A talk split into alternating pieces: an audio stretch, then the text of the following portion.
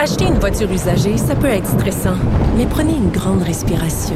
Et imaginez-vous avec un rapport d'historique de véhicule Carfax Canada qui peut vous signaler les accidents antérieurs, les rappels et plus encore.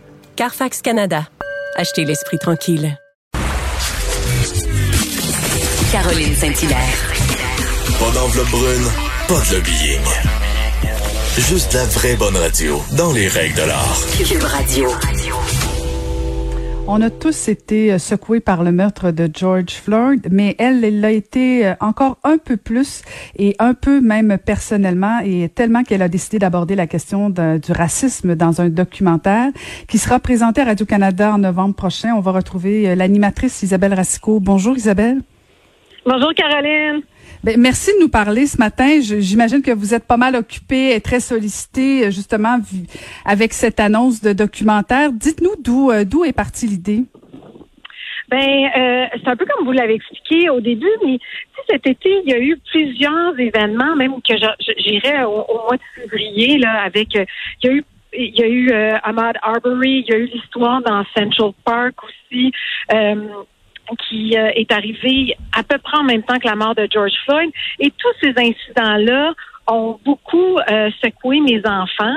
Moi, il faut comprendre que je suis birassée, donc je suis née euh, d'une union entre un blanc et une noir. Mon mari est noir et mes deux enfants, donc on, on se, ce joyeux mélange. Et donc, on, on, a évidemment eu plusieurs conversations avec eux. C'était pas les premières conversations qu'on avait, mais à 14 et 17 ans, les conversations sont changent, ils ont des questionnements qui sont différents. mon fils commence à conduire euh, seul dans quelques semaines. Fait que c'est tout ce qui était question de profilage racial. fait qu'on a eu des discussions qui ont été assez difficiles à avoir comme parents. Là, on veut pas avoir à, à avoir à leur donner des directives par rapport à ça, mais pas, on le fait. Et ça, mes garçons nous ont aussi apporté toutes sortes de questionnements auxquels j'avais pas moi-même de, de réponses. Puis tu sais, j'entendais, je voyais les manifestations avec les gens, la solidarité. Euh, j'avais toutes sortes de conversations dans mon entourage, autant avec des blancs qu'avec des noirs. C'était hyper enrichissant. Je me disais, faut que j'aille, faut que j'aille plus loin. Faut que j'ai, j'ai besoin de comprendre. J'ai besoin de comprendre ce qui se passe en ce moment. On est en train de vivre un moment historique? Euh, puis comment on est arrivé là? Qu'est-ce qui fait qu'il y a encore des manifestations partout à travers le monde euh, pour, pour, lever la main et dire Hey, il y a des injustices qui se font là, basées sur la couleur de peau. On peut-tu comme s'écouter, se parler? Fait tout ça me, nourrit beaucoup en ce moment. Et, donc le, documentaire est ma quête et, je rencontre toutes sortes de gens qui sont hyper intéressants. Euh, alors moi aussi, je grandis à travers ça. Là. Quel genre de questions, Isabelle, euh, vos garçons vous posent?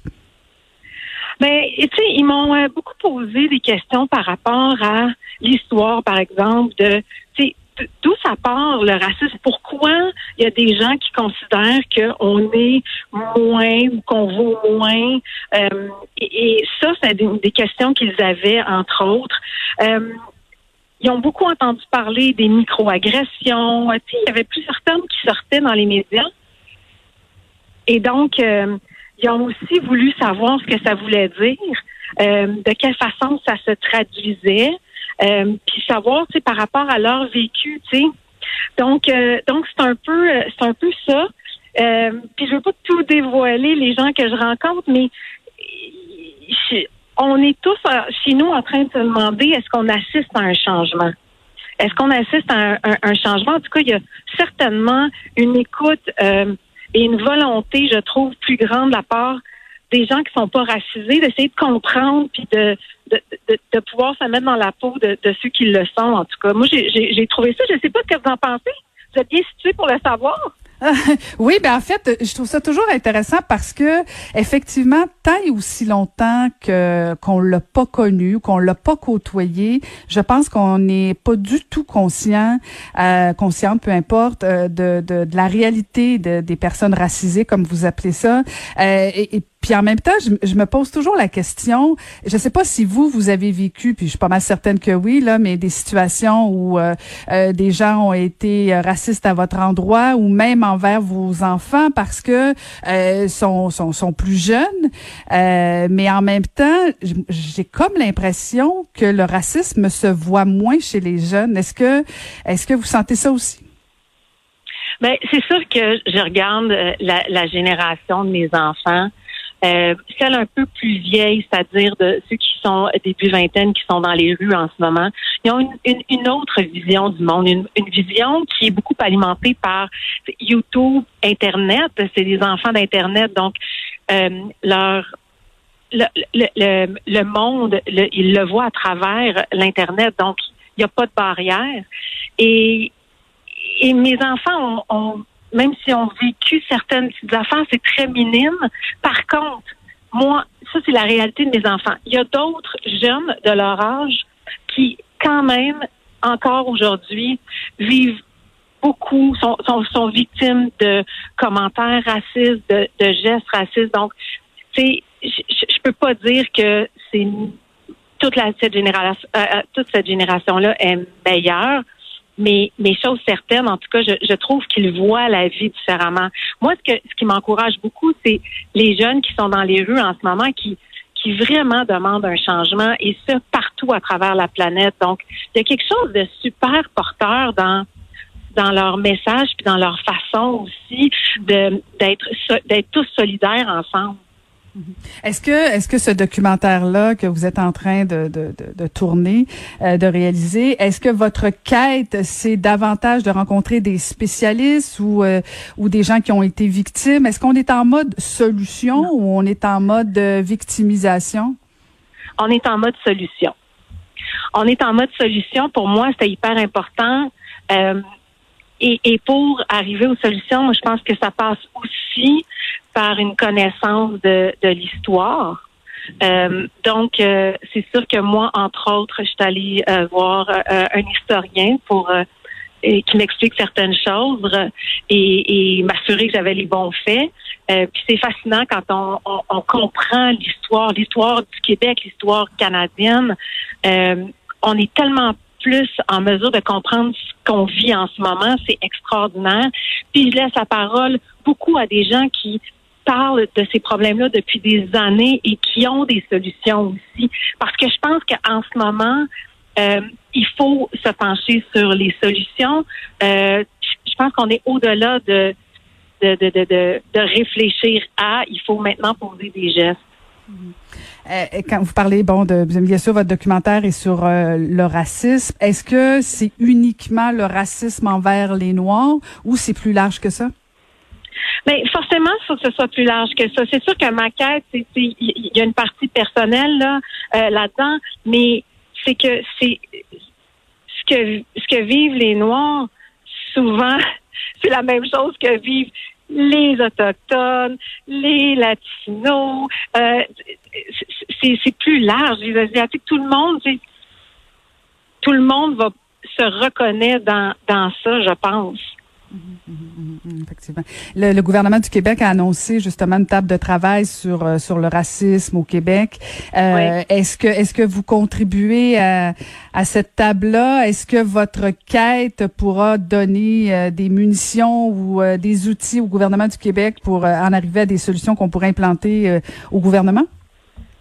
Ben, j'ai pas eu d'appel du gouvernement du Québec, mais peut-être que là, vu que l'annonce a été faite, je vais peut-être recevoir un appel, ça va me faire euh, plus que plaisir, mais je pense pas que, tu sais, moi, j'apprends à travers ça. Je l'approche avec beaucoup d'humilité, ce documentaire-là, parce que moi-même, j'avais besoin de me, de faire une introspection, de me questionner. J'apprends, je suis en mode écoute avec des gens qui s'y connaissent davantage. Euh, donc, c'est plus ces gens-là que j'aurais envie euh, vers le gouvernement, plus que moi, Isabelle Racicot. Isabelle, on a posé beaucoup la question et bon, Justin Trudeau a dit oui, il y a du racisme systémique au Canada. Mm-hmm. Bon, François Legault dit, euh, euh, ben, en fait, il, dit pas, il, leur, il, parle pas de racisme systémique. Est-ce que vous vous affirmez qu'il y a du racisme systémique au Québec, au Canada? Ben, vous allez voir dans le documentaire. on sent, on sent la vendeuse Isabelle Racicot. Écoute, faut rester à l'écoute jusqu'au mois de novembre.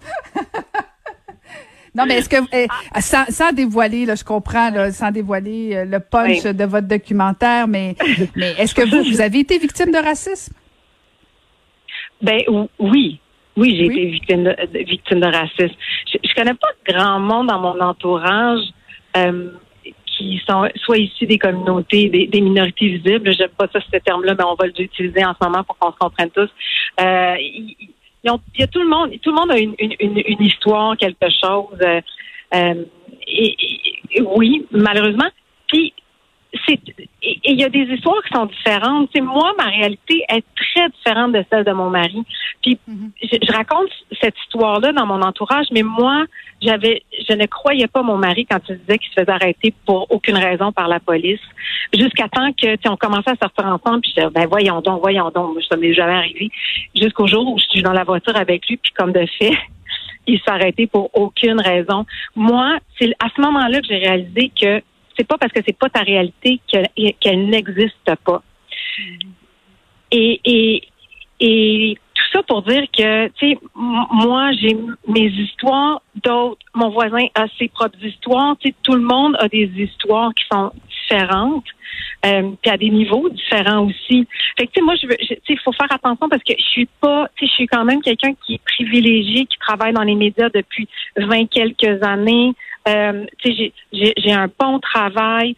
Alors, tu sais, je veux pas non plus. C'est pas une question de me plaindre du tout. Je suis pas dans cet esprit-là. Je suis vraiment plus en mode.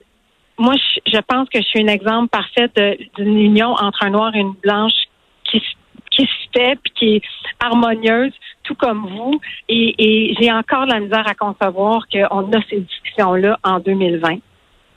Tout à fait d'accord avec vous là-dessus, Isabelle. Merci beaucoup. Écoute, on a très hâte de voir ça. Donc, en novembre, à Radio-Canada, on va voir votre documentaire. Merci beaucoup, Isabelle, de nous avoir parlé ce matin.